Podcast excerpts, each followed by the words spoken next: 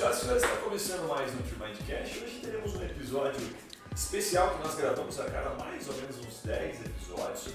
A gente abre o coração aqui, a caixa preta, ou como você A gente vai abrir o coração, É, rapaz. também, também. Nossa, vou cantar e uma música. compartilha aquilo que a gente realmente acredita, né? ou melhor, aquilo que na prática a gente vê funcionando. E hoje a gente preparou uma pauta aqui para abordar estratégias, hacks e principalmente expectativas com cada uma das mídias, né? das ações que a gente vai falar aqui. Ou seja, o que dá retorno, dinheiro no bolso, grana na conta, negócio fechado de fato, né? que no final da, da jornada. E o que é só bonito é fumaça e o pessoal adora mostrar com ego. É, antes de começar, até quero propor um desafio aqui ao meu fiel escudeiro. Opa. Nós dois aqui, que é o seguinte: nós vamos dedicar uns blocos de tempo aqui específicos para cada canal de mídia, tá? Então a gente vai falar é, sobre Instagram e LinkedIn, falar sobre Google Ads Google Orgânico, né, o chamado SEO, que é aquele Google que você não paga para aparecer. Depois vamos falar sobre YouTube, podcast, né? Não dá para comparar um ou outro, mas eles vão explicar o que você pode fazer com essas duas e qual que é melhor, né? E, a gente, e a- o desafio é o seguinte: a gente não pode utilizar a resposta depende, nem eu nem você. Calma, depende. Em que momento que eu posso usar? É, nenhum momento. Ah, nenhum momento? Isso. Ah, pode tá. usar a resposta depende. Ah, tá Sempre que questionar. tipo assim, cara, qual que é melhor? Ah, depende. É, dep... não, depende qual pergunta você fizer. É, exatamente. então, assim, mas não pode ter resposta depende, senão fica aquela coisa muito papo. É imparcial. É, pode ser isso, mas pode ser aquilo. Não, eu, eu não gosto muito da resposta depende. A gente está entrevistando gente aqui. Tem que ser parcial mesmo. Você que já foi entrevistado por, nós aqui, né? É, a gente já falou depende, desconsidera e tal, mas enfim. que- É, A gente corta- a gente sempre corta essa Cara, parte, Não, né? não, pode ser depende. Aí, óbvio, né? A gente tem que, como entrevistador, tem que fazer um. dar um exemplo. Então tá, vou te dar um exemplo. Essa causa aqui, ok, então a gente consegue especificar. Ou esta área do direito. Fechado? Legal? Fechado, bora? Topa ou você quer já desistir antes de começar? Não posso pensar? Depende, né? Bora, com certeza. Vai ser maravilhoso. Sobre marketing jurídico no Instagram ou LinkedIn. Bora.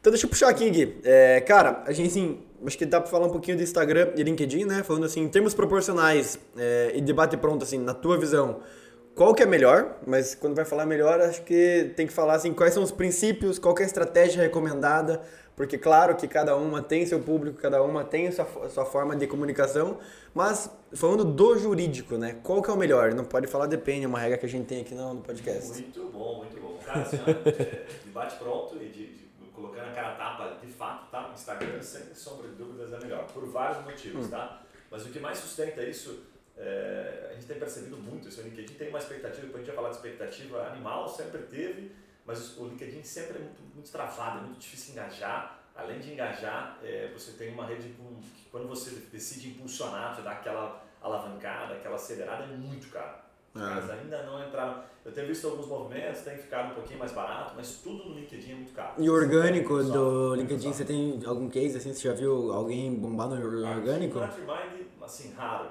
Raro. A gente viu no passado um cliente que depois não continuou investindo. Organicamente, muito difícil. Eu diria que o LinkedIn, ao meu ver, ele só faz sentido para grandes escritórios ou para um escritório que já tem um time de marketing muito bem consolidado e que ele aparece ali, mais como uma mídia que ele está aparecendo e tal, mas não como estratégia, não como fim em si mesmo, tá? Entendi. Eu diria assim que vale a pena você investir nesse sentido de falar, cara, vou aplicar né, recurso aqui, vou aplicar tempo para ter retorno financeiro do LinkedIn.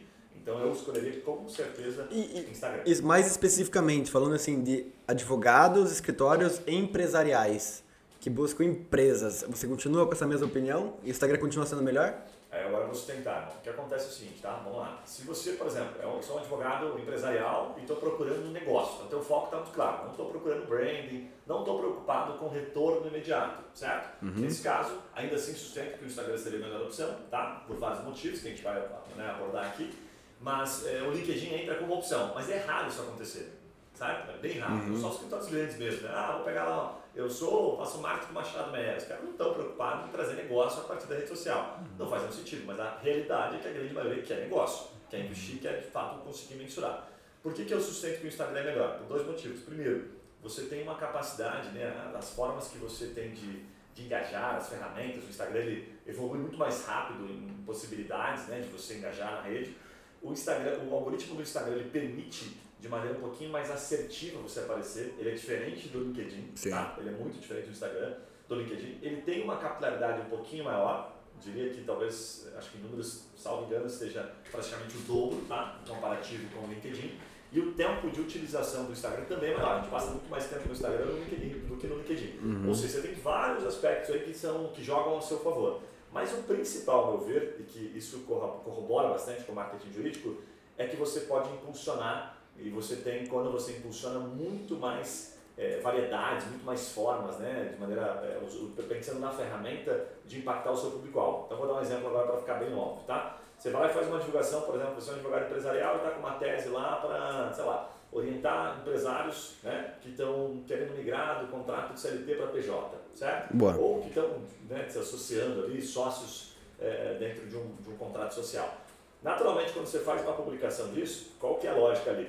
No Instagram, você vai conseguir rapidamente medir né, se você teve algum efeito. Não você não posta no LinkedIn. Se ela organicamente gerou algum resultado. Uhum. Se ela gerou algum resultado organicamente comparado com as outras publicações, o que, que você pode fazer? Você vai publicando algumas, né, algumas, alguns conteúdos, você já sabe que aquela se destacou. Até o próprio Instagram ele mostra, né? Uhum. essa publicação teve 75% mais engajamento. Sim. Aí vem o segredo. Cara, senti que isso aqui encaixou legal.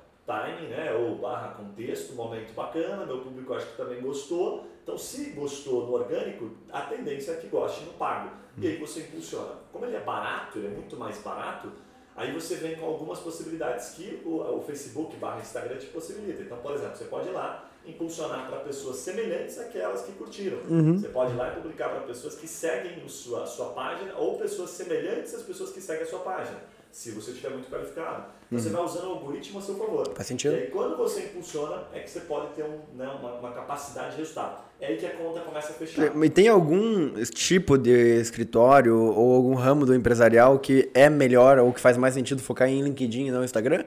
Ou você diria que não existe hoje nenhum tipo de, de advogado que deveria estar olhando só, em, só LinkedIn e o resto? Cara, se eu tivesse, ó, vou dar um exemplo simples aqui. Se eu tivesse um escritório hoje, é, dentro do sei lá, do aspecto jurídico a gente vai falar, né? do aspecto de escritórios de advocacia mesmo, escritórios de pequeno, médio porte, eu diria que não passam de 50 advogados, correto? Certo.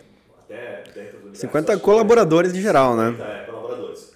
Cara, se eu, se eu tivesse um escritório até este patamar, estivesse olhando para o marketing jurídico para ter retorno, eu não investiria no LinkedIn se eu tivesse nesse patamar. Eu apenas espelharia o LinkedIn. O que é espelhar o LinkedIn? Hum, Aquilo que eu publico no Instagram, eu jogo no LinkedIn. Mas tem um adendo aqui no LinkedIn que eu acho que é super legal. A gente mesmo aqui, se você entrar lá, você vai perceber que a gente tem acho que quase 2.500 seguidores e tal. A grande maioria das publicações tem pouco engajamento. E o que a gente percebe é que, naturalmente, pela proposta da rede social, o que mais engaja, o que mais vale a pena é falar de pessoas. Então, quando a gente publica no nosso LinkedIn, por exemplo, ah, tivemos aqui um patchwork, tivemos um evento, tivemos um treinamento, né, tem divulgação de vaga, isso tudo engaja bastante. Uhum. Porque é por lá que a gente procura a maior parte das nossas vagas. Então, as pessoas entram muito no LinkedIn procurando trabalho, né, qualquer Faz sentido. Assim, ah, eu, eu mudei de status, agora eu era, sei lá, um head, agora eu sou um CEO de uma empresa. O cara vai no LinkedIn e atualiza. Ele não faz isso no Instagram. É. Então, profissionalmente, a gente está mais preocupado no LinkedIn. Uhum. Pela, faixa, pela, pela fração de tempo, eu diria assim, aí é um pouco subjetivo, não tenho dados, mas é que a gente profissionalmente, a nossa cara profissional fica no LinkedIn. Mas quando a gente vai consumir e quer se divertir, a gente está no Instagram. Então a gente só gasta tempo quando está um processo de mudança, hum. quando a gente quer procurar um emprego ou está contratando alguém. Então faz muito mais sentido eu conectar aquela rede sei, social né, com este com essa, com essa característica. Sim, e, e, assim, vamos falar também um pouquinho da parte de dedicação, assim, né? Porque quando você fala de, link, de Instagram, tem uma facilidade, tem uma forma de fazer um pouquinho mais abrangente, você consegue ser até mais genérico e, assim, você pode ter tanto publicação de conteúdo, quanto você pode ter publicação institucional, enfim, você pode, qualquer coisa que você colocar ali, o público está ali para interagir, né? Desde que seja relevante, vai, vai ter interação vai ter engajamento. Mas quanto tempo dedicar?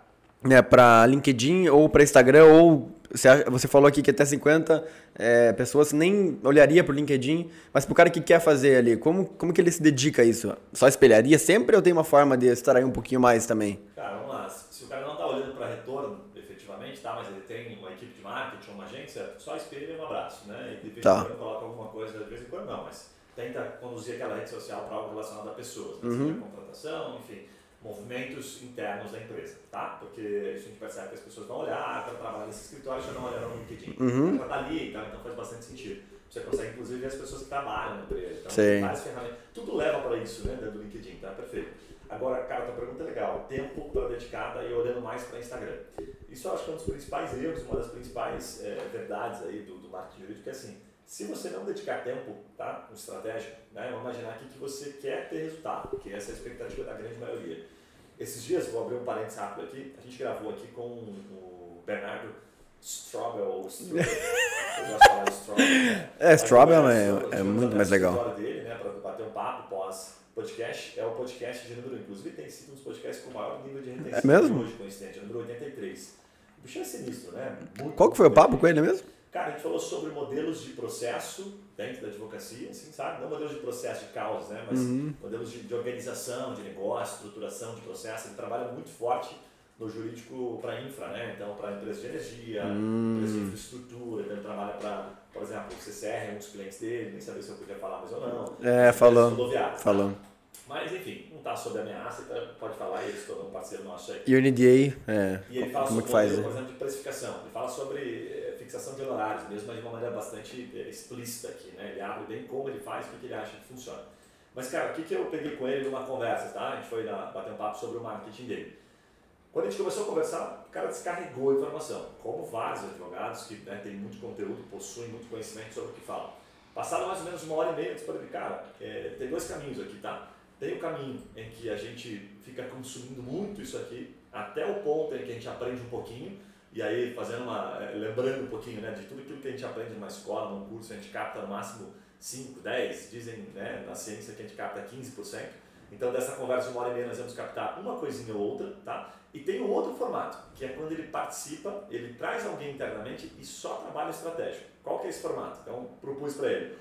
Essa conversa que a gente teve, ele trouxe vários insights, muita coisa super relevante que poderia estar dentro da rede social dele. Ele fala sobre vários insights, várias circunstâncias que os clientes dele né, gostariam de absorver em termos de conhecimento, conteúdo de valor. Que eu tenho certeza que muitos advogados que nos acompanham também têm essa qualidade. Então, o que, que eu recomendei para ele, tá? Cara, em uma hora na semana, uma hora, uma hora e meia, que ele descarregue informação, a gente vai conseguir captar 10, 15%. O que, que é, a, cara, a melhor recomendação, meu ver, tá? Toda vez que o cara tem um site, puta, anota no bloco de notas. Hum, pensei em falar isso aqui, pensei em falar aquilo ali.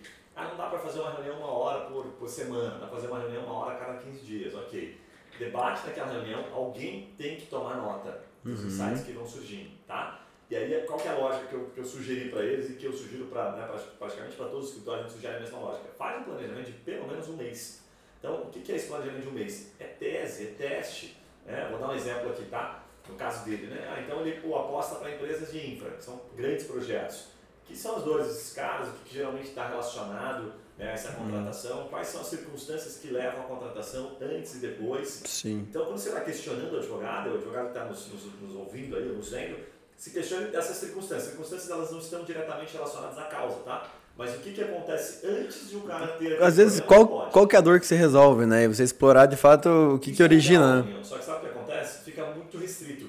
Fica muito vendedor quando você fica só focado nisso. Uhum. As circunstâncias, que a gente chama aqui no- na teoria de job to be done, tá um pouquinho antes e às vezes tá um pouco depois, tá? Ela tá assim, ela permeia isso. Exemplo, tá? Pô, vamos pegar aqui, infra é contrato. Né? Puta, renegociação de contratos de... Um exemplo aqui de um negócio dele, é, de... Como é que fala quando a gente passa no pedágio? É, pedágio, né? De pedágio. Pedágio. pedágio.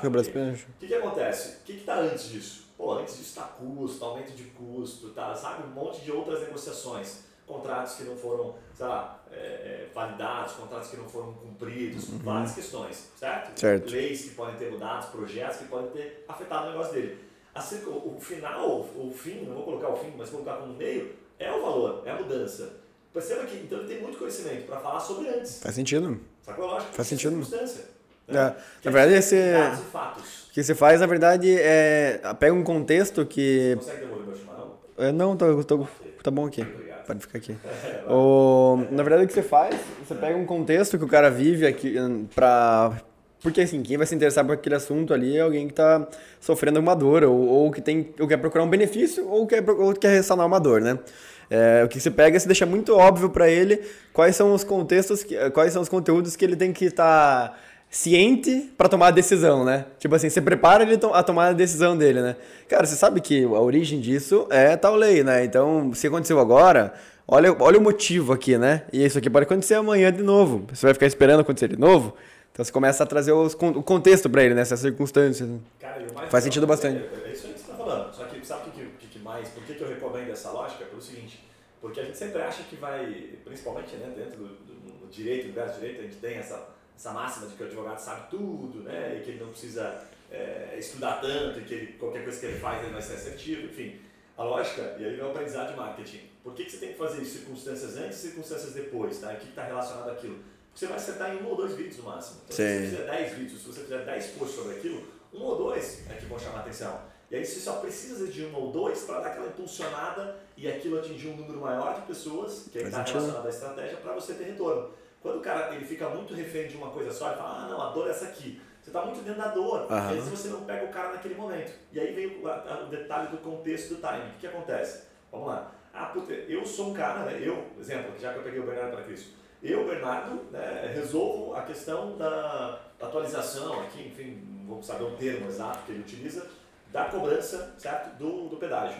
Beleza, mas cara, quantas eh, empresas que ele pode atender que estão nesse momento? Pouquíssimas. Claro. Agora, se ele aborda o contexto todo anterior, pode ser que ele desperte interesse de caras que vão passar por aquilo. Cara, acho que eu estou caminhando para isso, ou acho que estou num outro momento. Cara, você percebe a diferença não? Sim, sim, Você sim. fica tentando achar o contexto o timing. Eu tenho que ir lá na rede social impulsionar para o cara que está com esse problema. É tipo divórcio, sabe? Você fala assim, ah, eu vou é, divulgar é, sobre divórcio. A gente tem muita gente separando, dá para ligar. Só que você vai ter que ser muito assertivo em achar o cara que está naquele momento que não separou sentido. ou inventário. É, é, inventário, volta, volta àquela lógica do, do funil, né, de necessidades lá. Pega um funil, divide em três. O topo do funil é a pessoa que não sabe que tem o problema e nunca procurou uma solução. No meio do funil, a pessoa que sabe que tem o problema, mas ainda não dói tanto, então ela não busca a solução. E embaixo, a pessoa que sabe que tem o problema e sabe e está procurando uma solução para resolver. Para o cara que está embaixo, você tem que vender diferencial já. Tipo assim, por que esse advogado e não o vizinho? Porque o cara já está procurando solução.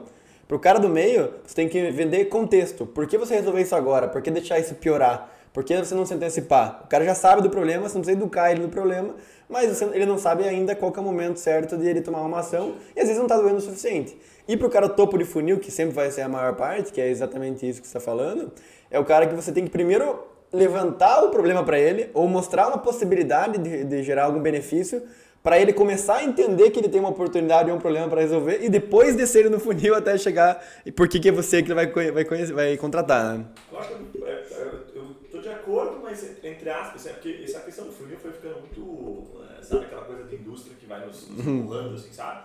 Eu tenho cada vez achado mais é, um pouco de balela e um pouco de conversa fiada, assim, que é a indústria que traz pra gente. O que, que eu quero dizer com isso? A questão do, do fundo ali que você falou, puta, o cara tem que ter, pra mim é branding, né? Ele tem que ter um- uma empresa, um escritório que passe essa credibilidade. Como é que eu acho que a gente constrói essa credibilidade? De maneira bastante simples. Eu acho que quando a gente vai contratar ou comprar um produto, a gente, fica, a gente não fica procurando indícios para comprar. É o contrário. A gente fica procurando indícios para não comprar, objeções. Então quando a gente entra numa rede social e fala, ah, deixa eu ver aqui mesmo se esse cara, sabe, se esse cara entende do assunto, cara... você vai procurando objeções. Tipo comprar um produto, sabe? Você vai lá e fica procurando, procurando reviews, né? Reviews, avaliações daquele produto e vai no negativo. Por que a gente vai no negativo? Porque a gente vai procurando objeções. Uhum. Vamos ver o cara que tem a dor. Não vou ficar olhando o cara que tem o positivo. Por que que você não olha o positivo?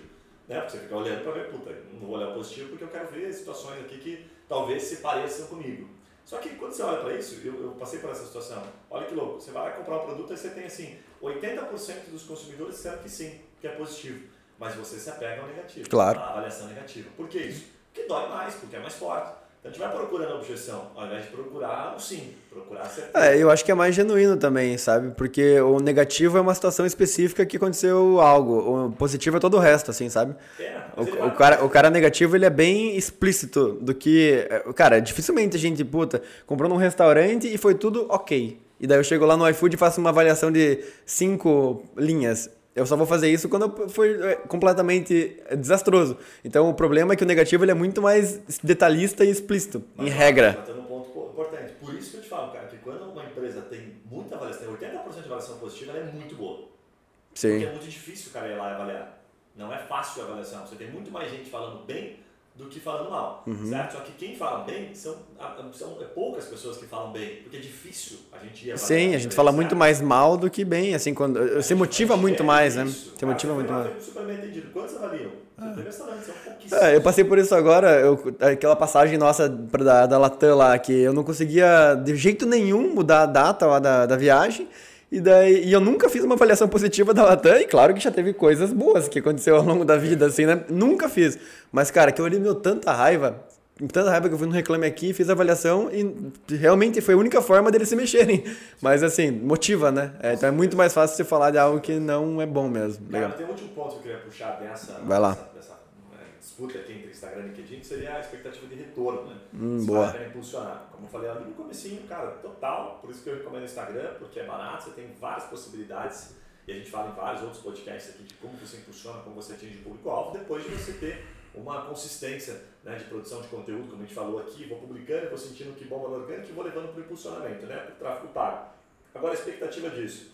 É o maior aprendizado que eu, que eu vejo aqui, tanto dos nossos clientes, que porra, tem mais de, estamos se aproximando de 150 clientes, cara, é impressões, é, é, o, é o volume de pessoas que você atinge. Acho que o maior aprendizado seria assim, se eu tenho uma causa, né, que é uma causa que poucas pessoas né, têm, é, enfim, se encaixam nesse perfil, eu tenho que aparecer para muita gente. E aí, se eu apareço para muita gente, essa causa é uma causa, por exemplo, mais cara, quanto maior o preço, quanto maior a, né, a, a, o valor daquilo, maior a minha necessidade de branding. Meu branding tem que estar forte, Sim. branding tem que estar bom, a minha rede social tem que estar redonda. Quanto maior o público, né? Então tem um público com problema intrínseco na sociedade. Vamos ver aqui, por exemplo, o divórcio. É muita gente que precisa de divórcio. Inventar, Uhum. muita gente precisa inventar. Então eu tenho uma, quase uma, uma, uma, vou dizer assim, você tem uma possibilidade de um branding um pouquinho mais fraco. Uhum. Né? Porque você tem uma, uma causa com muito mais gente. Então você aparece para menos pessoas e tem mais chance de retorno. Uhum. Então quanto maior a dificuldade, para mais gente você tem que aparecer. Então se você tem uma causa muito específica, cara, você tem que abordar muita gente. Você tem como lixar o público? Tem, mas tem que abordar muita gente para depois, assim, sei lá, aparecer para 10 mil pessoas, duas, três pessoas entrarem em contato comigo. Olha o Caramba. tamanho desse funil. Você vai fechar com 0,2, 0,3, só que às vezes aquela causa gera um puta de um negócio. Uhum. Sabe a lógica? Uhum. E o brand tem que ser forte. Essa é a, a, a maior aprendizado. Agora, quando você tem um negócio que é intrínseco na sociedade, tipo previdenciário, um terço da população, teoricamente, estou resumindo aqui né, em números, né, é, tem, tem potencial para se aposentar, né, ou está no momento de aposentadoria. Quantos por cento já se aposentaram? Você não tem esse dado. Pode ser que metade já se aposentou? Quantos deles têm problema pós-aposentadoria? Quantos deles Sim. querem rever? Né? Quantos deles estão no meio do, do projeto, do processo em si? Então você tem um, um potencial. Se você atinge 10 mil pessoas, cara, vamos pegar aqui 10% teria que ter de retorno de alguma forma. Não retorno de fato em investimento, retorno em pessoas. Em perfil, em em qualificação, né, pelo menos. e oportunidades de contato. Então, olha por, essas, por esse senso demográfico que a gente tem, Uhum. já, você já vai ter uma noção, tá? E aí É. por causa você consegue ter essa lógica. E digamos assim também, que quanto mais específica a causa, também maior o teu ticket médio, né? E quanto mais genérica a causa, porque você vai ter mais gente fazendo para um público mais amplo, então você tem que fazer também a conta não só do da, de qual o percentual de conversão, né, de 10 mil para mil ou de 10 mil para 20 ali no, no teu exemplo, mas também quanto que esses 20 vão gerar de caixa quanto, e quanto que eu gasto versus quanto que os mil vão gerar de caixa e quanto que eu gasto, né? Por exemplo, uma causa aí de, de uma aposentadoria, puta, meu ticket médio é mil reais, legal. E eu vendo aqui para mil pessoas um milhão. E o meu, meu, meu, meu ticket médio lá na, no de 20 é de 50 mil reais. Pô, para 20 pessoas eu também já faturo um milhão. Então, qual que é o esforço que eu tenho para vender para mil? Qual que é o esforço que eu tenho? Claro que isso é um exemplo extremo aqui de áreas totalmente diferentes, né? Mas é, a conta tem que ser feita. né? É o funil reverso que você falou, bem, bem, bem colocado. Bota quantas entraram aqui, quantas eu fiz aqui em termos de negócio, né? Então, no final, né? Ou dá para botar uma outra etapa, quantas oportunidades foram geradas, certo? Esse, esse número de oportunidade tem um aprendizado. Vou abrir um parênteses rápido que eu acho que é super legal. Cara, pra você saber se está legal para a campanha, é, olhe também para termos, para dados que são meio padrões de mercado, tipo, ah, 2%, esses dados são meio padrões de mercado. Mas olha para o tamanho, para a oportunidade em termos de população versus potencial de causa, assim, sabe? Para a causa que você está vendendo. Tem sempre dado, a gente tem preguiça de mexer. Mas olha, assim, quantos por cento de pessoas poderiam contratar, tem esse problema aqui? Olhe para isso, isso é um indicador. Então, é Se mercado atingível, né? Se a tua abordagem está legal. Se isso bater, isso é uma oportunidade de negócio, tá? Então você tem lá, como eu falei, ah, atingir 10 mil pessoas do previdenciário. Supondo que um terço da população tem potencial, são 30%, mas é muito. Vamos pegar aqui, apenas um terço desses 30% tem potencial 10%. Então de 10 mil, cara, pelo menos 100 teria que beliscar. né, de alguma forma, assim, sabe? Ah, comenta, vira contato, quer saber um pouco mais. Se, se, se esse resultado não aconteceu, o teu criativo tá ruim. Você- o problema tá na barreira de cima. Qual percentual? Você está falando percentual real? Percentual real. 1%? Que 10 mil para 100? Eu quero dizer assim, ó, 10% tem potencial Tá, se ele acertou no criativo. Tá. Faz sentido falar com ele. Mas daí você é mil pessoas. Mil pessoas, ok, de 10 mil, correto? É, Uhum. é, daria 1%. 1% seria 100. É, mas como é que é isso? Várias situações, cara. É comentar, é engajamento, Aham. é curtida, entendeu? Você tem indicadores. 10% de engajamento. Isso, Uhum. tá? No geral. E aí sim, aí você fala assim, pô, mas quantos por cento eu vou fechar em termos de negócio? Aí você vem pra métrica, Uhum. 1, 2%. Né? Se você for muito assertivo, você vai ter um número maior. Sim. Isso vai dar uma amostragem, vai dar um, um indício pro cara saber aonde é em que fase do funil está o problema. Uhum. Porque senão, por que que eu citei isso? Porque senão ele fica assim, associando, fala, não, tá uma merda essa campanha aqui. Cara, Uhum. mas aonde que tá ruim? Esse é o aprendizado. Às vezes, se você não está conseguindo gerar esse engajamento, esse percentual de engajamento, tá lá no topo o problema. Essa, esse copy que você fez, essa ideia que você teve de, ah, vou abordar esse problema aqui, por exemplo, no previdenciário, tá horrível, muda, pivota, esquece, o mercado continua existindo Uhum. Sim. no meio e continua existindo lá no fim. E a tua campanha tá uma merda. É. É. Cara, é até engraçado, eu tava naquela conversa semana passada lá em São Paulo com aquele influenciador, é, que você sabe quem é, e um cara, pô, tem aí 6 milhões de seguidores no Instagram. Cara, ele tava me mostrando as conversões do, dos stories pra patrocínios, né? Empresas de alimentação. E a conversão, cara, era de impressões nos stories para cliques no link, a média de 0,3 a 0,5% da base. Mas uma pancada enorme de impressões. É, a, a média de 180 mil, 150 mil de impressões. Então dava ali 1.500 cliques na, na sequência de stories, né? Então eu penso que assim, ó, não é por story isso. Eu fiz uma sequência de 5 e cada um teve a média de 150 mil é, impressões, ou seja, é, a mesma pessoa passou por todos ali, né? Ah, Mas a, a conta, um- uma das sequências que eu vi lá especificamente começou com 180, o primeiro store, e o último store tinha 150 mil. Ou seja, 150 mil passou por todos. É, e disso teve É mil. story. É, teve 1.300 é, cliques. Esse foi um acima da média, assim. Animal. Bom, né? Animal, animal. Sensacional. Mas é isso mesmo. Vamos- falei, impressões é o que, o que manda, né? Se aparecer pra pouca gente, você vai ficar sempre. É, Ah, não, há, co- não há conversão que supere uma quantidade de, de impressões grande. Mas Cara, Tendo um- né, uma qualidade é muito. Aqui, acho que Instagram e LinkedIn tá bem claro. Acho que dá pra tomar algumas decisões aí, nosso amigo advogado que tá, tá vendo a gente. Mas vamos falar assim de YouTube ou podcast. O que, que é melhor, cara? Assim, debate pronto, o que, que é melhor para advogado focar? Eu até sugeri na pauta ali que a gente, é, assim, fazer um conflito entre elas é, seria meio burro da nossa parte, mas eu, eu sugeri assim, YouTube e podcast. Não, não tem essa. Não, não tem Não, depende. tá sim, tá sim, Não, não tem. Ó, YouTube e, po- YouTube. E podcast, o que, que eu falei? Spotify, inclusive. Qual a estratégia era mais resultado? E o que, que eu falei? Não, você falou versus. Versus é melhor. Não, versus é melhor. Ah, tem que ficar lendo a pauta agora então? Tem que ficar. Não, vamos lá. Ele. Ele, você devia ter contratado um jornalista para ler a pauta, né? Você quer que eu fale minha O que opinião? acontece aqui, né? São, são mídias completamente distintas, né? Isso é meio óbvio. Uma mídia exclusivamente de áudio e uma mídia exclusivamente de, de vídeo áudio. Não é não exclusivamente, mas que né, aborda tudo. Hum, então depende. Particularmente, eu acho que sim, tá? De, de maneira objetiva, YouTube 100%, né? 100% casado com o YouTube. Qual que é a dificuldade e qual que é o... Por isso que eu coloquei YouTube e podcast, porque dá pra você fazer um- uma ligação entre elas, né? Vamos lá. É, o que, que a gente faz aqui? Eu vou dar um contexto, só pra você ter uma noção como estratégia. A gente tinha que gravar aqui, teoricamente, né? É, quando a gente decidiu entrar no podcast, estamos ali com 80 e poucos podcasts, se não me engano, esse é o número 86 que a gente está gravando, quase o centésimo podcast, aproximando disso, dá bastante trabalho. Então, um podcast, em média, você gasta uma hora. Né? Qual que é a grande vantagem né, no Spotify ou plataformas, streamings aí de áudio em geral? Né? A gente tem um tempo de retenção muito top. Tá? Então, pensa assim, cara, num podcast, só para você ter uma noção.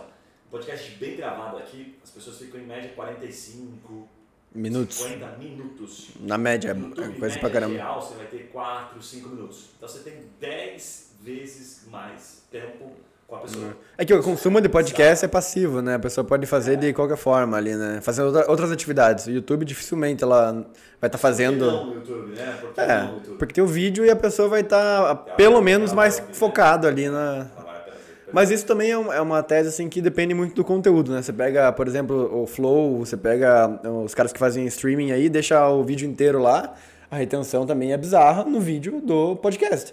Mas aí estamos falando de um conteúdo muito específico de bate-papo, né? Quando você vai entregar conteúdo, a essência do YouTube é que o usuário espera que seja um conteúdo na veia, né? Ele espera que você fale, cara, como vender mais? Eu não quero que você contextualize o porquê vender mais.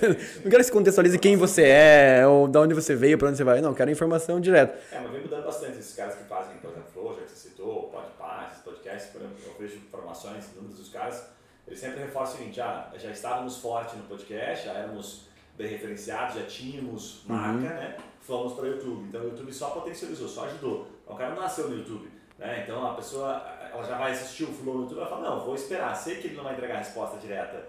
Ele já vai com a expectativa não de uma resposta Sim. direta, ele vai com a expectativa de uma conversa. Com é o papo. Deles, uhum. certo? Mas ele prefere ver em vídeo. É uma questão de preferência. Sim. Vídeo e áudio está consumindo na mesma proporção. A gente já prefere ver áudio apenas por causa do, do podcast. Né? Uhum. Qual que é a lógica aqui do, do, do YouTube? Quais são as dificuldades por trás dos bastidores? Tá? O que, que sustenta particularmente?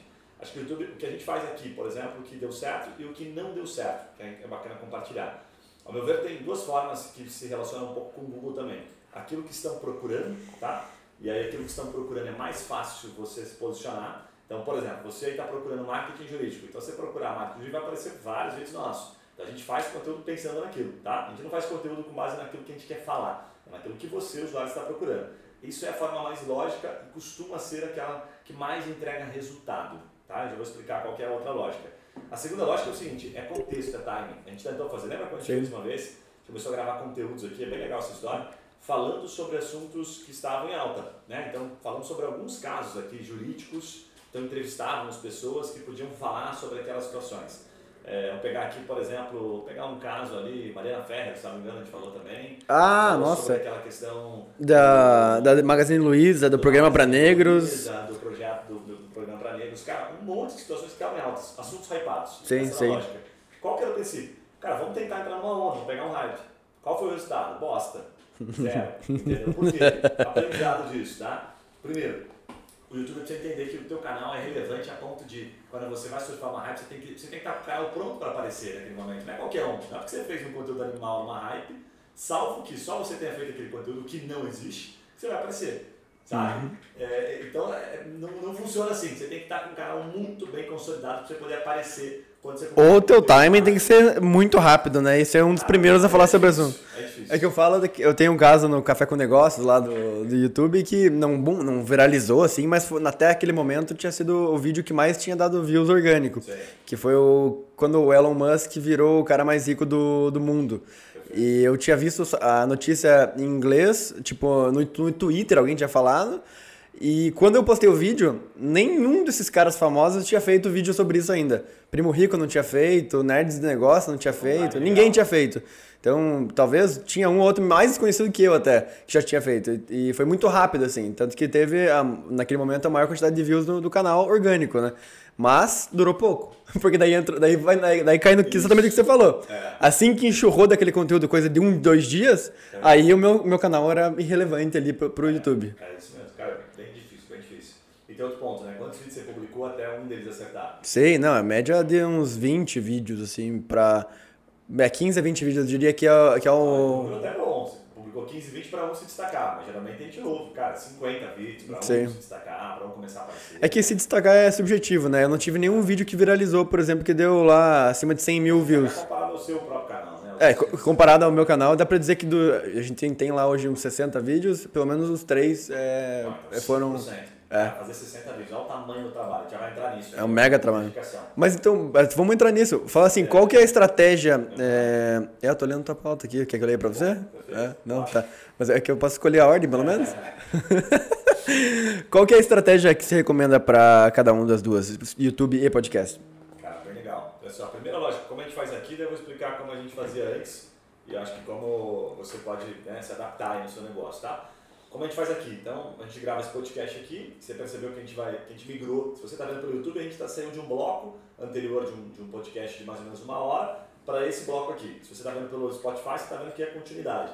Então, na pauta, o segredo está sempre na pauta. A gente separa a pauta em três blocos de 20 minutos. Tá? Então, cada bloco vai resultar em um podcast, em um conteúdo em vídeo. Tá? Então, o podcast vai receber o conteúdo completo, de uma hora. E dessa, desse conteúdo de uma hora, que está gravando aqui, né? então tem as câmeras, a gente vai fazer três cortes. O que a gente fez no começo e o que a gente faz agora? A gente simplesmente pegava o corte e soltava lá, não dava nenhuma introdução. Uhum. O que a gente uhum. faz agora? Não funcionava. A gente faz a, introdução. Então apareceu lá, pô, fala meu amigo, fala minha amiga, advogado tal, e dou uma introdução para prender a atenção dele. É como se eu entregasse um pouco daquilo que a gente fala nesse corte aqui. Uhum. E aí, por que, que a gente faz isso e que é o aprendizado? Os primeiros 30 segundos são fundamentais. Se você errar nos 30 segundos, você vai ser ruim em tudo. Literalmente, tá? Porque a grande maioria sai fora. Então você tem que prender o cara, né? É, é o famoso abrir loops que a gente fala. Você abre um loop no tweet assim, cara, nesse vídeo a gente fala uma lógica massa pra você ter retorno com o YouTube, velho. O cara tá massa, a gente dá um likezinho super top. Você abre um loopzinho, cara, puta, o que, que esse cara fala? Pelo menos eu vou escutar, até ver É, o conteúdo. E aí você vai ter ali um terço, né, um quarto de consumo. Acima de 30% de retenção já é um número legal. É porque volta também na parte da recomendação do YouTube, né? Você tá ali vendo um vídeo sobre estratégia de marketing para advogados é, no YouTube. Enfim, é, você não é o único, tem ali, ele tá recomendando outros 10 vídeos do mesmo conteúdo. Além dele ser, o nosso público ser, do YouTube ser muito ansioso, que é da é, a normal de mídias sociais, você também tem concorrência fodida. E tem concorrência ali, o cara olha um vídeo do lado ali com 50 mil views e o teu começou morno ali, cara, você começou a engrenar, só lá na frente. Cara, é muito difícil a, a maioria ficar. Então é coisa assim que você, de você perder 50, 60, 70% do teu público nos primeiros 30 segundos se você não fizer uma boa introdução. E aqueles que ficam na média, você vai ter assim um terço, né? 30%, 40%. E esses caras vão, vão saindo no meio do episódio, né? Vão saindo, né? Mas depois que os 30 segundos iniciais, você tem que trabalhar bastante neles, tem que exercitar bastante para você poder ter retenção de fato. Agora, um negócio que é interessante, assim, cara, que é, acho que para mim é o que mais faz sentido, é, é a expectativa que você cria em cima disso, né? Hum. Só assim, ah, podcast. A gente gravou até, sugeri aqui o Bernardo como exemplo, que a gente foi Strobel. dois dias depois no escritório dele, ele falou, pô, cara, um cara me ligou, mandou WhatsApp, tá, porque ele deixou o telefone aqui, agradecendo e comentando sobre o conteúdo, ele ficou super contente, falou, nossa, não sabia que dava um retorno rápido assim. Aham. De fato, a gente está com um número bastante expressivo de visualizações e, de fato, ele né, compartilhou. Mas qual que é a lógica? O que, que mais ajuda branding? Lembra que eu falei no bloco anterior, o cara procura motivos para não te contratar? Quando ele vai procurar, ele vai encontrar muitas coisas. Ele vai procurar no Spotify, ele acha, ele acha no YouTube, você está sempre meio que onipresente, assim, sabe?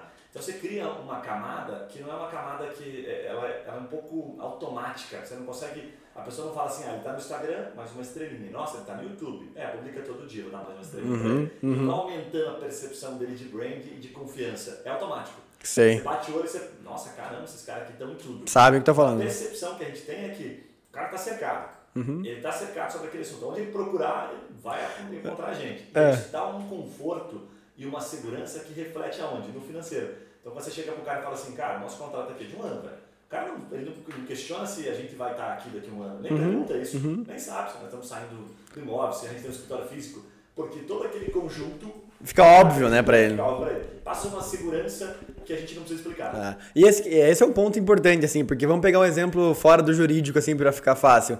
Você vai numa cafeteria, acabou de abrir Starbucks aqui no, no shopping, na, na frente do escritório aqui. Cara, você não tem dúvida que você, você esperar na fila ali 30 minutos, que é a média que tá dando, você no final vai ter uma experiência legal, ou pelo menos vai conseguir tirar a tua fotinha. Você não tem dúvida. Por que, que você não tem dúvida? Porque aquilo ali pra você é óbvio. A marca é tão forte, já faz isso há tanto tempo, que pra você é óbvio que aquilo ali vai ser uma experiência legal. Agora passa na frente de uma cafeteria nova, o Star Chucks, montando lá, o Star Chucks.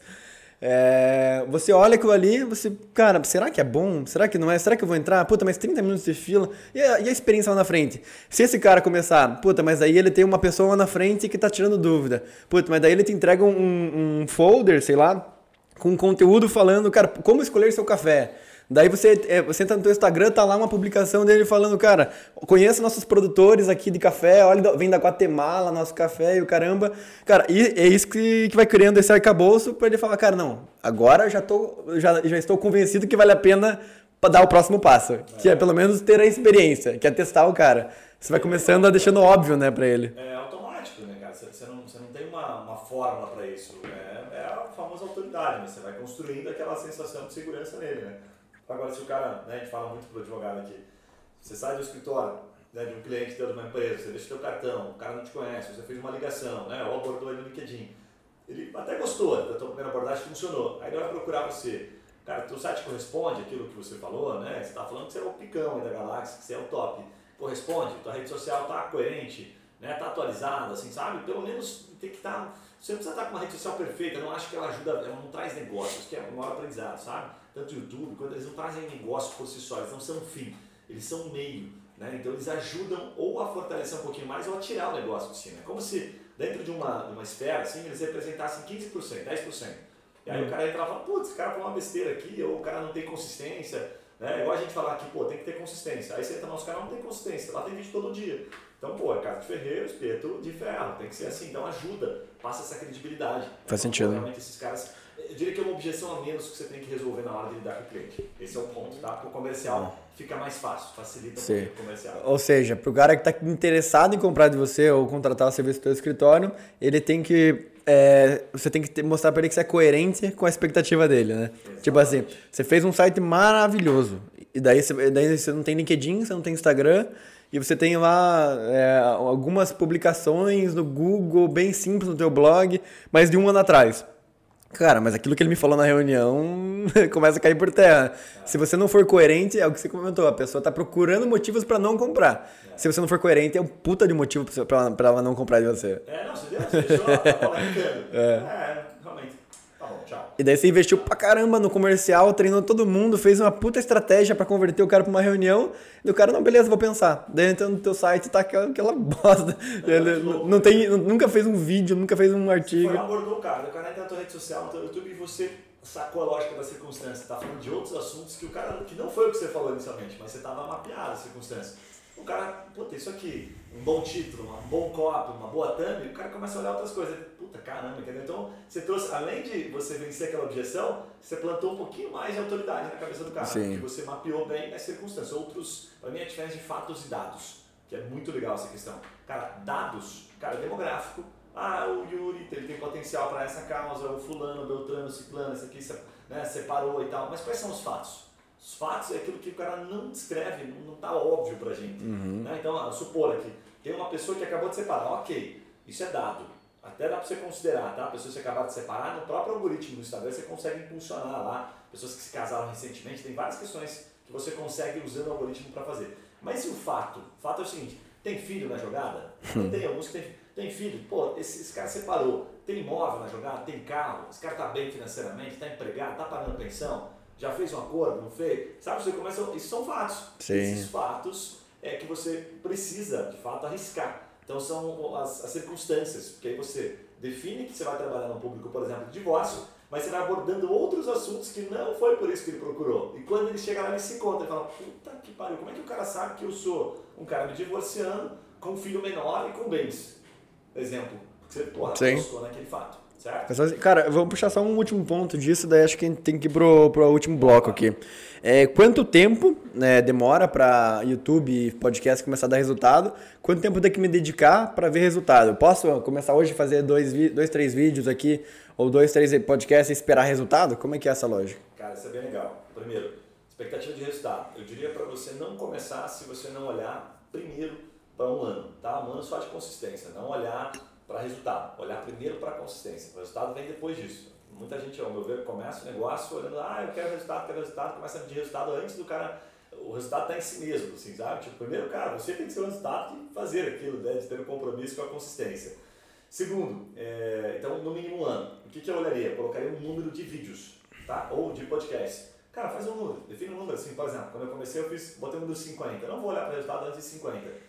Depois eu comecei a olhar para ver o que, que tinha acertado, o que tinha dado certo, o que não tinha. Então, fui colocando tese mesmo, sabe? Fazendo do jeito que eu podia fazer, tá? É, o tempo que a gente gasta para isso, que é um dos grandes erros ali, você- considerando que eu falei ali que 30 segundos é o ideal, você tem que gastar tempo na pauta. Então, a recomendação, uma hora pelo menos de uma boa pauta, se você vai fazer a mesma coisa que a gente aqui, e uma hora gravando vídeo.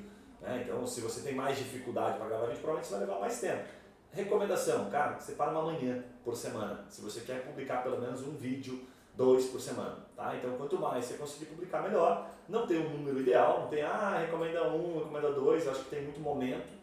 Talvez na hora de começar, talvez um conteúdo, dois conteúdos por semana seja o ideal, porque você está ainda criando casca para aquilo, está aprendendo. Depois, né, você percebe que o teu canal está começando a crescer, você tem uma boa taxa de retenção, as pessoas gostam do conteúdo, vai aumentando. Por que não? Se você tem um potencial de tornar o teu canal um baita negócio, né, um pilar estratégico no seu escritório, aumenta, né? Como fez, por exemplo, aqui o Ingraço. Hoje acho que ele tem talvez um vídeo diário, que o Rafael da Ingraço já contou pra gente. Hoje o canal dele acho que tem mais de 300, 400 mil inscritos, nem sei mais quanto tá. Caramba. Virou um pilar estratégico do negócio dele, tem cliente, né? E aí o aprendizado disso qual é? Novamente, como lá no bloco de redes sociais. Cara, se não tiver impressão, se não tiver aparecendo para bastante gente, A chance de resultado existe? Existe, mas é bem menor. E qual a quantidade mínima, assim, pra é, um ano, ótimo, mas assim, em quantidade de conteúdos semanais? Então, foi o que eu acabei de falar. Você, você não prestou atenção? Eu prestei, prestei. São dois conteúdos por semana. Você falou dois conteúdos por semana? Falei, dois por Eu pulei essa parte. É, mas o podcast pode ser Você, menos. você corta, um por semana. ou você corta a tal. primeira ou a segunda fala dele, tá, João? Pra O mim. vídeo aqui pode ser. Hã? Só chimarrão, sabe? Ah, é. Dois, dois por semana eu recomendo no começo, depois você pode aumentando um pouquinho. Aqui E- na a gente tem um por dia. E podcast? Podcast, cara, pelo menos um por semana é o ideal, assim, sabe? Não recomendo menos que isso. É porque o que acontece, meu ver, tá? Você começa a publicar um por semana, você está comprometido com aquilo. É mais por uma questão de disciplina. Disciplina. Ah, publicar Constância. uma vez por mês. Você não está comprometido, cara. Isso não é disciplina pra mim. Uma vez por mês pode ser em qualquer momento, né, do mês. Isso é o que você faz diariamente, velho. Entendeu? O hábito é isso. Ah, puta, até posso fazer uma vez por mês, já vi um monte de gente, mas geralmente você não vai continuar. Uhum. Porque, primeiro, você não tem um volume que justifique tanto, assim, você não vai conseguir um baita resultado. A não ser que você seja, sei lá, o Ronaldinho Gaúcho gravando podcast. Né? Nossa, não péssima essa referência, mas é ok. Eu não entendia, na verdade, a Não, referência, não, mas não, um é ótimo. famoso, tá? Um influencer. Ah, tá, tipo a pessoa assim. fala, Nossa, ele gravou um podcast, vou lá consumir. Sim. Porque a tua informação vale ouro. Aham. Se você não é, cara, se você é um mortal como a gente, esquece, você vai ter que, sabe, dedicar mais. Você vai Cara. ficar que nem o Cristiano Ronaldo no começo, vai ficar 4 horas depois. Mas você precisava. Mas você precisa falar pro pessoal que você tá sendo abordado na rua já, porque você é um cara famoso agora. Você tem, você tem- que tomar cuidado. Por isso que você me leva de segurança. Bom. Vamos pro último aqui, cara. É marketing jurídico no Google. Em termos proporcionais, qual é melhor e por quê? Cara, assim, sem sombra de dúvidas, é, qual é melhor. Colocar de maneira até bem objetiva assim. Google Ads, tá? Google Ads é melhor ponto. Aí vou explicar até por quê. Momento de escritório. A grande maioria que nos acompanha, a grande maioria dos escritórios são escritórios menores, escritórios né, de, de pequeno, médio porte, caras que estão batalhando para trazer novos negócios. E por que, que o Google Ads ele é tão relevante? Aí vem um aprendizado. Muita gente acha que o Google Ads é só comprar a palavra-chave óbvia. Ah, não, Guilherme, esse negócio de comprar lá advogado empresarial não me dá retorno, traz o cliente que eu quero. Na verdade, tem um monte de outras possibilidades, incluindo você fazer através do Google Ads, que é feito, tá? Um vídeo e publicar no YouTube. Escolher um canal. Olha que louco isso, por exemplo. O cara é um advogado empresarial. Ele não quer a palavra advogado empresarial. Ok. Você sabe quais são os assuntos relacionados? Tem um time? Vamos imaginar aqui, saiu uma decisão, um projeto de que impacta o seu, é, o seu público-alvo. Ah, saiu, né? Puta, tem uma decisão aqui recente no tribunal que puta, vai impactar o meu cliente. Ok. Você consegue fazer um vídeo rápido explicando aquilo com um gancho super legal e aí você define qual canal, por exemplo, você quer aparecer. Vamos imaginar aqui que tem o canal do, do G1, do Exame, um canal que você acha que o teu público-alvo está ali dentro. Você pode, além de escolher o canal, você pode especificar aonde ele está o teu público-alvo, qual a região, qual a idade dele, várias questões importantes. E aí você faz isso em vídeo e impulsiona, aparece. Novamente, quanto mais você aparecer, mais você pode ter. Então o Google Ads é muito mais amplo do que simplesmente comprar a palavrinha-chave. A outra questão que você pode fazer, por exemplo, que a gente fala muito aqui, que é o Google Display, é você pegar, por exemplo, fazer um bannerzinho, colocar no site da. Tem um site que a gente gosta bastante, já, o Jornal Econômico, Valor Econômico. Cara, você pode botar um, um bannerzinho no Valor Econômico, que não é propaganda, tá? Falando, levando, ó, tem que ter um contexto para isso, né? Então você aborda um assunto. Tem que trazer legal, pro que você conteúdo. consiga levar para uma página, tem que ter conteúdo, tem que ter embasamento, né? É, de entrega de valor e você vai aparecer no valor econômico. Para quem? Cara, a hora que você quiser, para quem você quiser. Você pode especificar isso dentro da ferramenta. Aonde, novamente, o que dá resultado? Muita gente. Né? Então, ó, hoje, só para você ter uma noção, aparecer no YouTube, aparecer no valor econômico, é, para tentar colocar de maneira bastante simplificada, você vai gastar uns 50 centavos. Tá? Mais ou menos uns 50 centavos. Pensa assim, por pessoa visualizando aquilo e tal. Por impressão. É, por impressão um pouquinho menos. Tá? Mas por uma impressão, por um CTR, assim, você vai gastar um pouquinho, mais ou menos próximo de uns 50 centavos. Tá? É assim que funciona. Por clique, então. É, não, por clique, assim, ó, vamos colocar aqui, por impressão, 25 centavos, para ficar Tá. mais fácil. Por clique, por clique, efetivamente, você pode vir a gastar uns 10, 20 vezes esse valor, dependendo do anúncio que você 2,50 a fez. 5 Até reais. mais, 10, a 50, 100 vezes, porque depende muito do criativo. Sim. Entendeu? Porque é muita gente, só que você está dando tiro para uma pessoa que não está, você não tem um problema, às vezes, intrínseco daquilo. Sim. Você paga pouco para aparecer. O Sim. problema é que para a pessoa clicar tem que ser interessante, que é o segundo estágio do funil. Aí volta para aquela lógica também de quanto o produto é nichado ou genérico, né? Isso. Porque às vezes você vai ter um produto genérico com custo menor, só que, né, qual que é a conversão, qual que é o ticket médio e tudo mais, Cara, né? o maior aprendizado do Google Ads, sabe qual é? Assim, ó, é, é um negócio bem interessante até. Eu fui criando um pouco de, de teoria em cima disso. Quando começa ruim, cara, não fica mais ou menos, velho. O que come, aliás, o que começa ruim pode ficar mais ou menos. Vai mais ou menos para você É bom? Depende do teu critério mais ou menos. Sim. Se você entende teu funil, quanto tenho que pagar para esse cara, né? Vai valer a pena investir mil reais numa Bota na conta institucional. Certo? O que começa mais ou menos pode ficar bom. Mas o que começa bom pode ficar ótimo. Então, qual é a lógica aqui, o aprendizado? Se você fez uma campanha e começou uma merda, entendeu?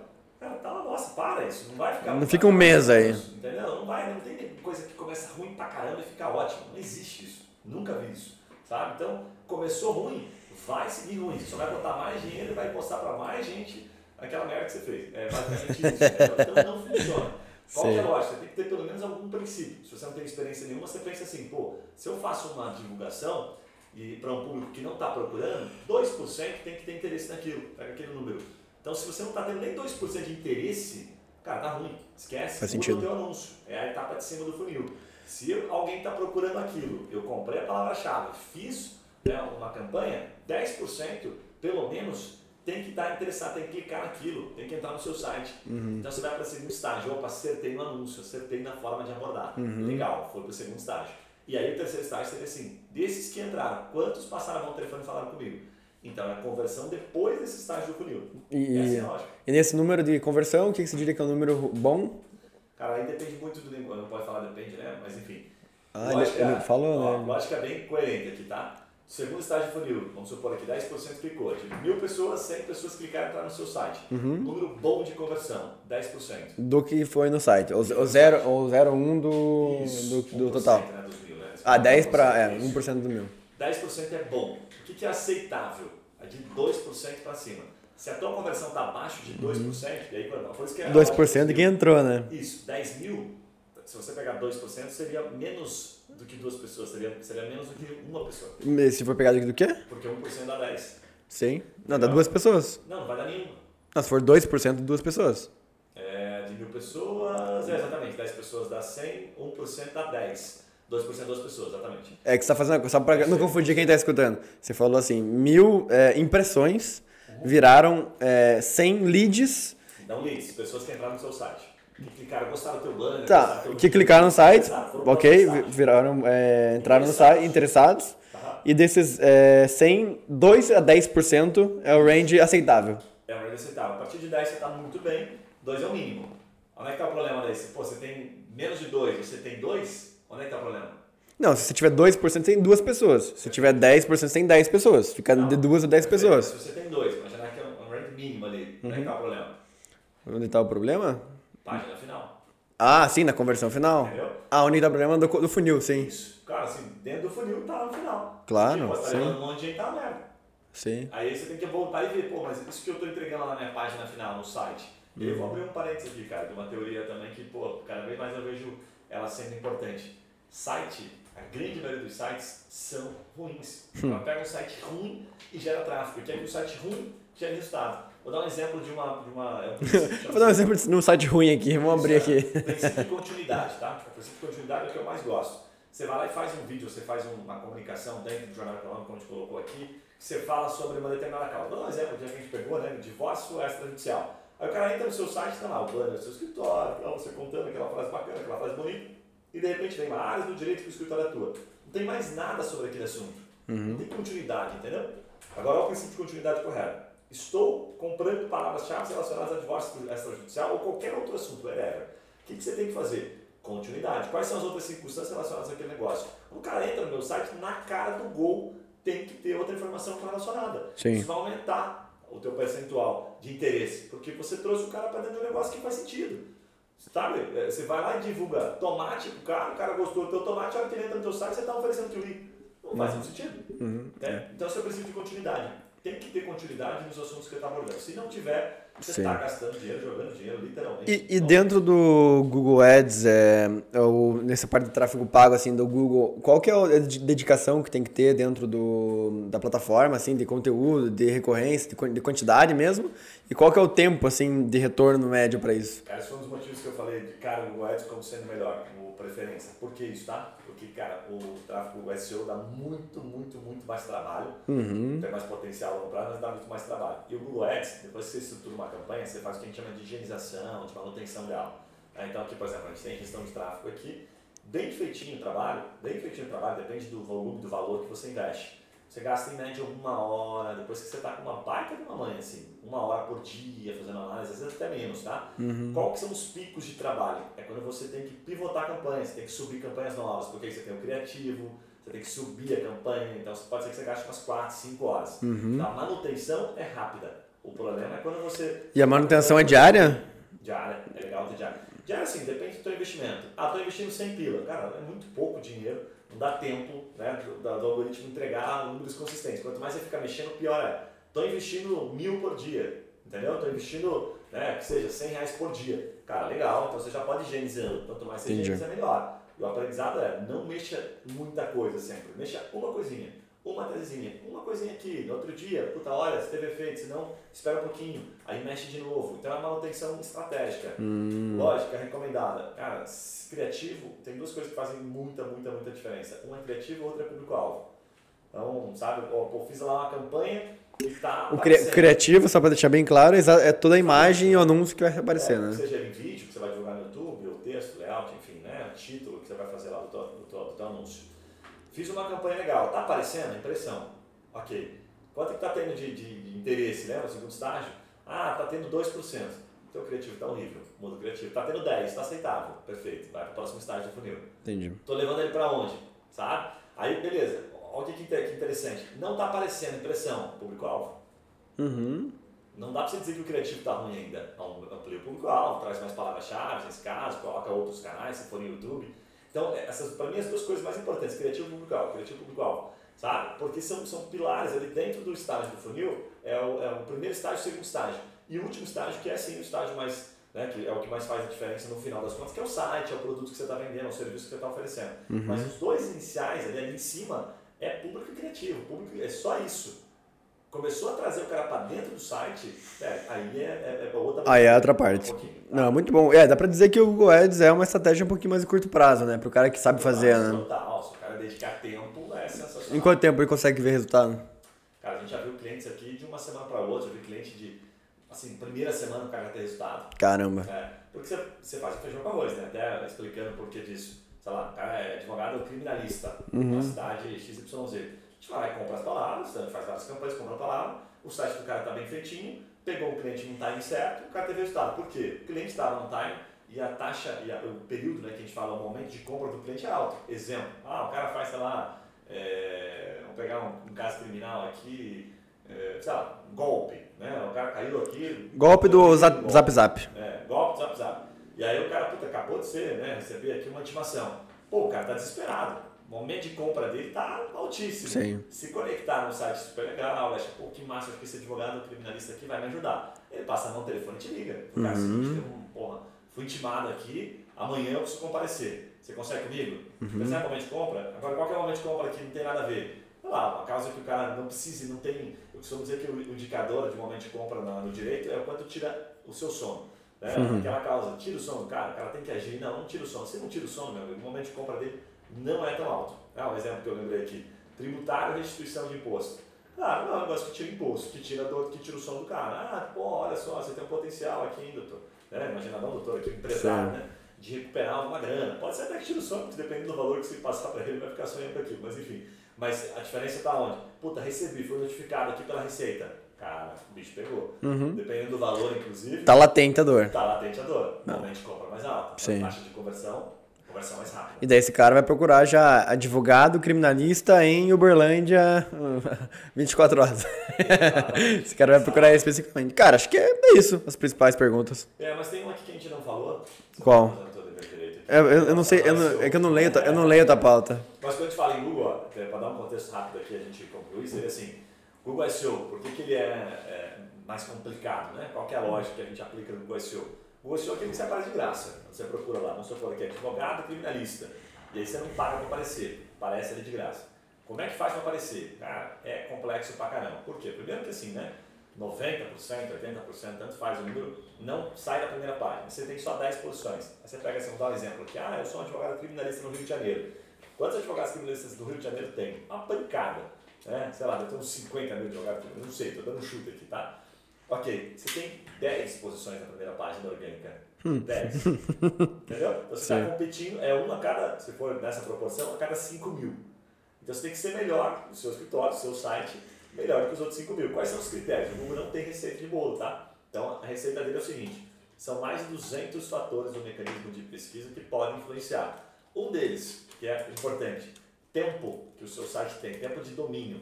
Então tem lá, meu escritório existe há 20 anos, ponto positivo para ele. Ah, o meu montei agora, um ano, ponto negativo para você, perdeu nenhum. Segundo, velocidade do site, experiência do usuário. Né? Então, puta, meu site é super veloz, carrega rápido, informação legal, ponto positivo para você. Ah, o site tem 20 anos, mas carrega super lento, o cara entra, não fica no site, ponto negativo para ele, porque o Google vai rebaixando, como se fosse a nota dele, entendeu? Terceiro ponto, que aí eu acho que é o que a gente mais investe aqui, para ficar mais fácil. Conteúdo, geração de conteúdo. Porra, eu estou o tempo todo trazendo informação quentinha para o Google. Né? Eu sou advogado criminalista, whatever, seja qual for a área que você atua, cara, traz informação relevante. O Google gosta de informação. É por isso que você, é por isso que nós vamos ao Google buscar informação. E o que, que o Google acha que é a missão, né? a, a lógica dele de maneira simplificada para o advogado entender? O Google quer entregar uma informação mais precisa possível com aquilo que o usuário está buscando. Então, se eu sou um advogado, exemplo, tá? Se a pessoa está procurando advogado especialista em Uberlândia, que nem o Yuri colocou aqui, Sim. e você é um advogado em São Paulo, o cara vai entrar no teu, no teu site, né? e aí você foi malandro, comprou, exemplo aqui, tá? Ele vai sair do teu site, o Google vai penalizar o seu site. Fala, pô, o cara entrou e saiu, sabe quando você entra e sai do site? Você está penalizando aquele site. De fato, porque o Google entendeu que ele foi errado, ele agiu errado. Putz, o cara estava procurando outra coisa, entreguei esse cara aqui. Entreguei esse bosta aqui, agora vou tirar ele aqui da minha lista.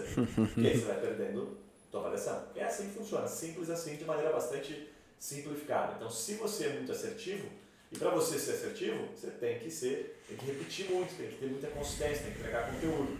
Né? Exemplo aqui, outro exemplo, ah, eu sou advogado criminalista especialista em, é, em tráfico de drogas.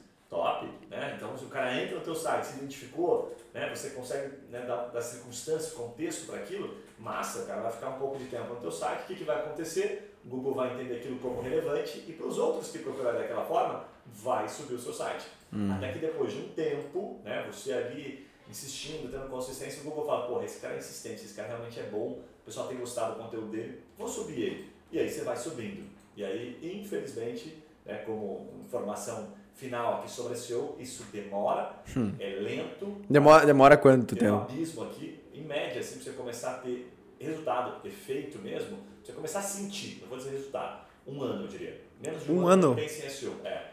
Com pelo menos assim, uma publicação, duas por semana, muito bem feito, com lógica. E a gente uhum. recomenda, né, o nosso canal do YouTube tem aulas que a gente dá sobre isso, acessível, gratuito, a gente não vende curso, então entra lá que você vai entender como fazer. Um ano. Resultado consistente, animal, tipo ingresso, tem um milhão de acessos. Cara, quatro anos, se você colocar aquilo como pilar estratégico, animal, você fala assim, cara, vou fazer conteúdo todo dia, vai ter uma equipe, vou investir isso aqui e não estou preocupado com o retorno a curto prazo. Cara, 4, 5 anos. É, mas é legal deixar claro né, que o, o, Google Ads ele é uma estratégia que pode ser complementar também. Né? O SEO pode ser uma estratégia de, de início. Né? Então você pode focar no SEO, mas, é, mas não esperar o SEO. Né? Então é. o SEO é uma estratégia que no longo prazo o teu custo de aquisição de cliente tende a ser menor, obviamente, por ser orgânico. Mas você vai ter que é, ali é, plantar muito, né? Enquanto isso, vai fazendo ads, vai fazendo mídias sociais, vai fazendo outras coisas que você vai aproveitando, não precisa esperar também um ano para começar a ter resultado, né? O problema do SEO, cara, esse maior problema é que você não tem um SEO local. Sim. Entendeu? O SEO não é local, você tem SEO local, corrigindo. Se você procurar... A palavra-chave local, né? Mas não é que é SEO, ele vai pegar assim, é, Google Meu Negócio dos advogados de Uberlândia, como você colocou o exemplo. Uhum. Ele procura abertamente, tipo assim, ó, é, cálculo de rescisão trabalhista Brasil todo tiver Sim. falando sobre aquilo, né, ele vai entregar. Vamos fazer uma conta simples aqui. Aí você tem, bom, muita gente procurando. Quantos advogados podem estar falando sobre aquilo? Ah, 300 mil advogados. Tá, pode estar falando sobre aquilo. Exemplo aqui, tá? 300 mil sites. Então você está disputando. Lembre-se que tem 10 posições orgânicas na primeira página do Google. um a cada 30 mil. Essa é a tua competição. Percebe como é complicado? Sim. É igual prova de, de, né, de faculdade. Assim, ah, é 1 para 25. Prova da OB, né? Essa, no final das contas é isso, cara, é 1 para 30 mil. Certo? E aí, como é que você faz para fazer isso? Bota lá, cálculo de gestão trabalhista, vai aparecer em cima do Google, você deve ter visto. Encontramos ao todo X né, mil resultados. Então, vou colocar aqui como exemplo. Cara, é, é louco, você vai ter um número absurdo. Ó. Cálculo de gestão trabalhista tem aqui 211 mil resultados. Você tem 10 posições orgânicas na primeira página. Então, seja muito bem-vindo. E, o, e a segunda página do Google continua um, poço sem fim que ninguém nunca viu, né? É, o que, que tem lá. Mais acho que tá, tô, assim, 90% não vai aparecer na página, vai Sério? Tem gente indo pra segunda página. Não sei fazer o que eles estão Os caras têm muito tempo. Mas, ó, cara, fiquei pensando que 208, 211 mil resultados. Vou fazer uma conta de padeiro aqui, pode ser até meio burro isso. Nós estamos falando que você está disputando na primeira página a cada 21 mil. É loucura. 21 mil. É uma loucura. É loucura. Sim. É, é muito complexo. Então não é uma tarefa assim. ah, Claro que desses 200 mil, a grandíssima maioria não faz nada, né? Só tá ali com, aparecendo, né? Com certeza, tem uma disputa, mas é o número. É o número. É matemática. É. né? Então, Muito bom, senhor Guilherme. Parece que você, É, estu- você estudou para o nosso podcast hoje, você veio preparado, você veio com Ah, pauta, entregou conteúdo. Meu. Deus, cara, impressionante. Muito obrigado. Para você que está nos acompanhando, então, espero que você tenha gostado desse conteúdo, já sabe. Até queria pedir um, deixar um recado aqui importante para você. A gente tem tido pô, uma retenção animal, então agradeço o teu tempo, a sua atenção, mas e a gente sempre recebe muito feedback legal, a gente recebe feedback pelo Instagram, recebe feedback por e-mail, recebe feedback de várias formas, né, no YouTube principalmente, de pautas. Recomende pra gente pautas, convidados, o que você quiser trazer, é sempre legal, é válido, tá? Tipo, ah, eu queria ouvir vocês falando sobre isso, eu tenho dúvidas sobre essa área, eu tenho dúvidas sobre isso aqui, porque isso é importante pra gente, né? A gente sabe Muito que bom. é difícil, às vezes não dá tempo de, de ir lá e comunicar e tal, mas se você sobrar um tempinho, se você lembrar, deixa, manda lá uma mensagem, eu queria mandar uma mensagem pro Guilherme aí, porque é importante pra gente saber o que tá fazendo sentido pra você e o que você gostaria de ver por aí. E se você é advogado, advogado, meu amigo advogado, meu amigo advogado, e você não sabe, pô, o cara tá se perguntando agora aqui, cara, o que que eu, sobre qual assunto eu vou falar, né? Qual que é a minha, na, na minha área, né? O que que tá bombando, o que que não tá? Pô, o advogado, ele sabe, às vezes, falar, né? Ele é a área dele, mas ele precisa de um direcionamento sobre o que falar, né? Qual que é o tema que eu tenho que falar? Bom, seus problemas acabaram, né? Pra você que está procurando uma, uma solução, a gente acabou de lançar a Ultimind Tech, que é basicamente uma forma de você, advogado, dentro da tua área, saber exatamente o que, que as pessoas estão procurando no teu ramo. Ou seja, você vai ter lá uma, uma- um relatório muito específico, uma forma muito simplificada de você descobrir o que, que as pessoas no meu ramo estão querendo saber. E você, obviamente, vai produzir o melhor conteúdo e vai conseguir ter bastante resultado. Qual que é o site? Streamline.com.br barra tech. Barra Tecnologia tech, tech, tech, Esse é tight, tech. É isso aí. Um Muito abraço bom. Valeu. Valeu! Tchau!